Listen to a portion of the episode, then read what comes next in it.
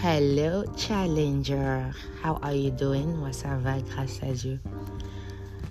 Le chapitre d'aujourd'hui parle de son travail. Nous sommes en train de lire La prière d'une épouse efficace de Stormy O'Martin. Prions. Père, nous te bénissons, te rendons grâce. Merci pour toutes ces vies connectées. Merci pour ce que nous apprenons au travers de cet ouvrage Parle à chacune de nous, à chacun de nous. Exhorte-nous davantage, aide-nous Seigneur à faire ce pourquoi tu nous as appelés dans cette union, dans cette institution, dans ce mariage, dans le nom de Jésus que nous avons prié. Amen. Jacques travaille rarement. Il accepte volonté que Martine, sa femme, pourvoit aux besoins du foyer pendant qu'il essaie de réaliser son rêve. Le problème, c'est que Martine vit mal le fait de porter seule sur ses épaules tout le fardeau du soutien financier de la famille, et ce depuis toujours. Le fait est que Jacques poursuit son rêve depuis 17 ans sans aucun résultat concret. Je crois qu'en réalité, la crainte est à la base de l'inactivité de Jacques. S'il ne parvient pas à avoir le job de ses rêves, Jacques a peur de se retrouver avec un emploi qu'il déteste pour le restant de ses jours. Marc, quant à lui, se tue à la tâche. Il ne sait pas se reposer ou jouir du fruit de son labeur. Il passe rarement du travail, pardon, il passe rarement du temps avec sa famille. Ses enfants, adolescents, sont sur le point de devenir adultes. Ils ne travaillent pas si dur par nécessité, mais par crainte. Il craint que s'il s'arrête, il n'ait plus que peu de valeur aux yeux des autres comme à ses propres yeux. Ce sont là deux exemples extrêmes de la relation d'un homme qu'un homme peut avoir avec son travail. D'un côté, la paresse évite le travail par égoïsme, crainte, manque de confiance en soi, dépression ou peur de l'avenir. Dieu dit du paresseux, la porte tourne sur ses gonds et le paresseux sur son lit. Proverbe 26, verset 14. L'assoupissement fait porter des ayons Proverbe 23, verset 21. Le chemin du paresseux est comme une haie d'épines. Proverbe 15, 19. Les désirs du paresseux le tuent parce que ses mains refusent de travailler. Proverbe 21, 25. Autrement dit, un paresseux n'arrivera jamais à rien, n'aura jamais rien, devra marcher sur une route difficile et finira par être L'autre extrême, c'est l'esclavage du travail, au point d'en faire une drogue. Il devient alors une obsession à l'exclusion de toute autre chose, au point d'en perdre sa vie. Dieu dit d'un tel homme, ainsi arrive-t-il à tout homme avide de gain. La cupidité cause la perte de ceux qui s'y livrent. Proverbe 1, 19. Puis j'ai considéré tous les ouvrages que les mains avaient faits et la peine que j'avais prise à les exécuter. Et voici, tout est vanité et poursuit du vent.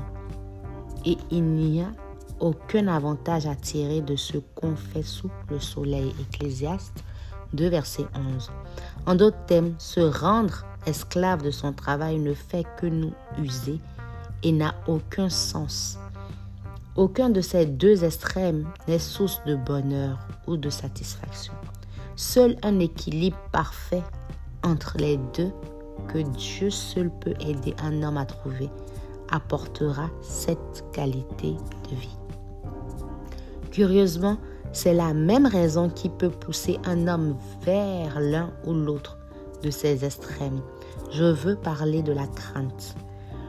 Le sens de l'identité d'un homme est souvent étroitement lié à son travail.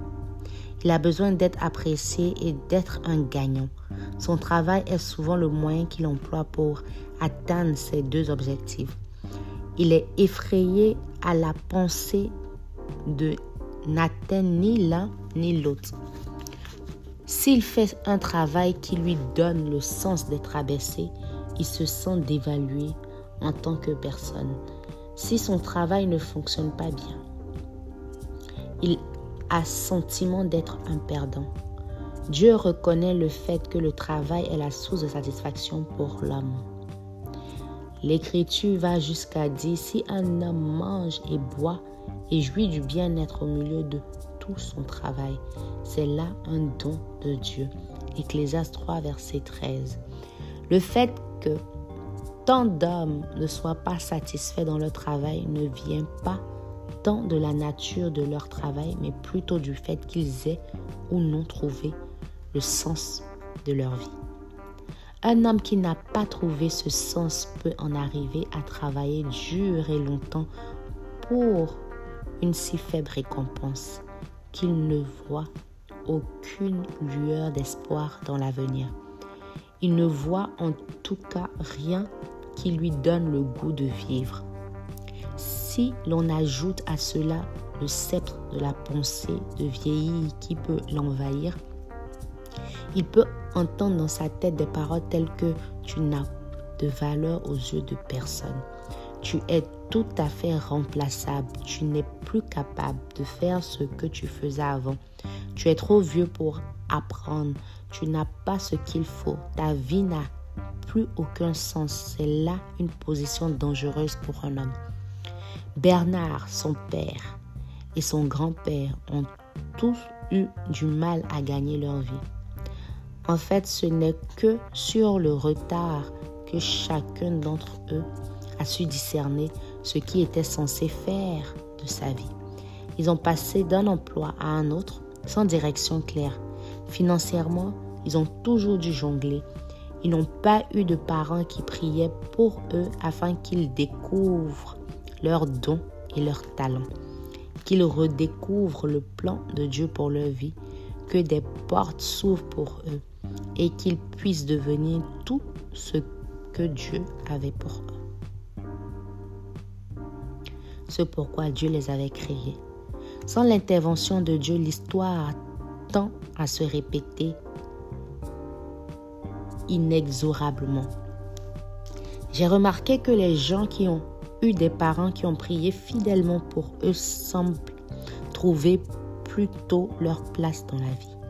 Leur carrière ne décolle peut-être pas tout de suite, mais ils ont une raison d'être un sens de leur destinée qui les propulse dans la bonne direction. Ils ne vivent pas dans la frustration et le vide que connaissent tant d'autres. Bien des parents ont plein de projets pour leurs enfants, mais pas assez ne cherchent à découvrir le plan de Dieu pour leur vie. Quand la vie d'un enfant est ainsi laissée au hasard, ce dernier risque d'errer longtemps à la recherche de sa vocation. Il ne devrait pas avoir besoin de passer par le doute, les tâtonnements et le désespoir dans sa quête pour trouver sa place dans la vie. Si votre mari a commencé sa vie sans un tel sens de direction, vos prières peuvent changer sa vie. Si votre mari n'a pas eu de parents qui priaient pour lui, vous pouvez combler ce vide. Vous priez, vous pouvez prier que ses yeux s'ouvrent pour voir ce que Dieu veut qu'il fasse et qu'il le dirige. Vos prières l'aideront à se sentir apprécié et encouragé suffisamment pour qu'il sache qu'il a une certaine valeur, quoi qu'il soit amené à faire. Vous pouvez l'assurer du fait que Dieu lui a donné des talents et des capacités uniques et qu'il a de bonnes choses en réserve pour lui. Priez aussi que Dieu lui révèle et lui ouvre une porte que nul ne pourra fermer. Vos prières peuvent ouvrir un chemin nouveau. Amen. Même si votre mari connaît déjà une carrière fructueuse, priez néanmoins que Dieu le place ou le garde où il le veut et qu'il aplanisse son sentier. Mon mari est compositeur et producteur musical. Il m'a dit lui-même qu'il ressentait que mes prières l'avaient gardé de travailler avec de mauvais clients. Il n'a jamais travaillé avec quelqu'un de vraiment difficile, bizarre, mauvais ou malveilleux. Ce qui tient du miracle dans ce milieu. Il savait que je priais toujours que Dieu le dirige vers les bonnes personnes et qu'il éloigne de son chemin ceux qui lui causeraient des ennuis.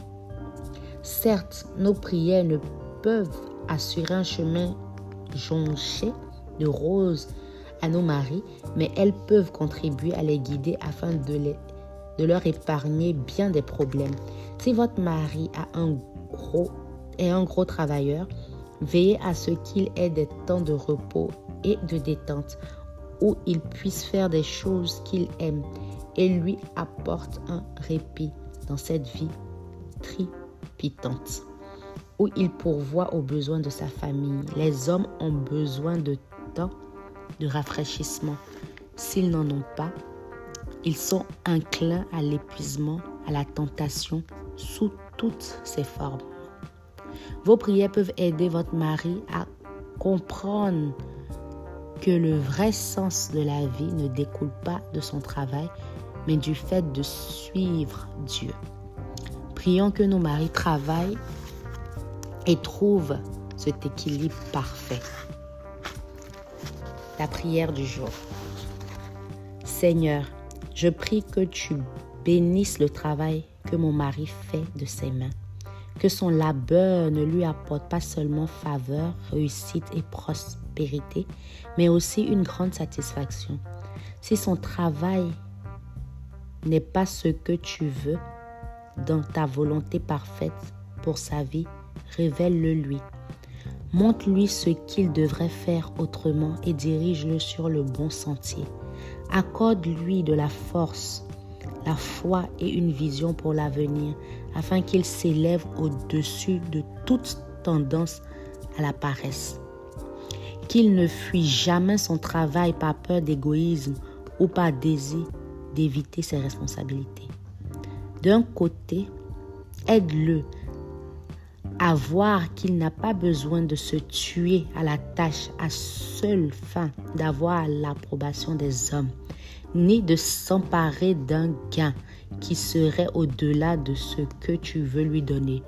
Donne-lui la capacité de jouir de la réussite sans en vouloir toujours davantage. Aide-le à exceller, mais libère-le de toute pression excessive. Je prie que tu règnes sur son travail et qu'il te fasse toute la place dans tous les domaines de son ouvrage. Donne-lui assez d'assurance dans les dons que tu lui as confiés pour qu'il soit capable de chercher, trouver et réaliser ce qui est bon dans son travail. Ouvre-lui des portes des occasions que personne ne pourra refermer. Développe ses talents afin qu'il soit de plus en plus fécond au fil des ans. Montre-lui ce que je peux faire pour l'encourager. Montre-moi, Seigneur, ce que je peux faire pour l'encourager. Je crois que son travail soit établi, stable, fructueux, satisfaisant et récompensant c'est financièrement. Je prie que son travail soit établi, stable, fructueux, satisfaisant et récompensé financièrement. Qu'il ait du zèle et non de la paresse. Qu'il soit fervent d'esprit, servant le Seigneur. Romains 12, verset 11. Qu'il puisse être comme un arbre planté près des courants d'eau vive et qui porte du fruit en sa saison qu'il ne se fane jamais sous la pression, mais qu'il croisse et prospère. Psaume 1, verset 3. Amen. Quelques précieuses ressources. Proverbe 22, verset 29. Si tu vois un homme habile dans son ouvrage, il se tient auprès des rois. Il ne se tient pas auprès des gens obscurs ou obscurs. Proverbe 23, verset 4 à 5. Ne te détourne pas pour t'enrichir, ni applique pas ton intelligence Veux-tu poursuivre du regard ce qui va distraire? Car la richesse se fait des ailes et comme l'aigle, elle prend son vol sur les cieux. Matthieu 16, verset 26 dit Et que servirait-il à un homme de gagner tout le monde s'il perdait son âme? Ou que donnerait un homme en échange de son âme? Ecclésiaste 10, verset 18. Quand les mains sont paresseuses, la charpente s'affaisse. Et quand les mains sont lâches, la maison a des gouttiers. Le dernier verset, Psaume 90, verset 17. Que la grâce de l'Éternel, notre Dieu, soit sur nous. Affermis l'ouvrage de nos mains. Oui, affermis l'ouvrage de nos mains. Amen. Ce chapitre nous a aidé à prier pour notre mari concernant son travail. Nous avons vu les deux extrémités, les maris qui travaillent trop sans relâche, sans se reposer, les maris par crainte de l'autre côté sont paresseux. Mais le plus important, c'est de trouver ce pourquoi Dieu appelle ce mari et que Dieu l'aide à accomplir son but dans sa vie et que son travail soit pour lui un terrain de plaisir, de détente, d'entente, un terrain où il accomplit la volonté de Dieu pour lui.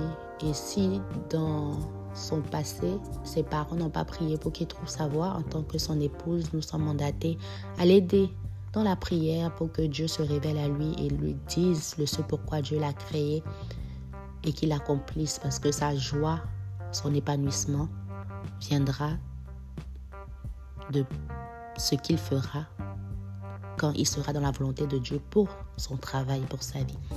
Nous avons beaucoup appris. Dites-moi en commentaire ce que vous aussi vous avez retenu et comment vous priez pour votre mari quand il en vient à son travail. Rendez-vous dans l'épisode prochain où nous parlerons de ses finances. Restons connectés. Dieu nous garde. Moi, c'est souveraine. Shalom.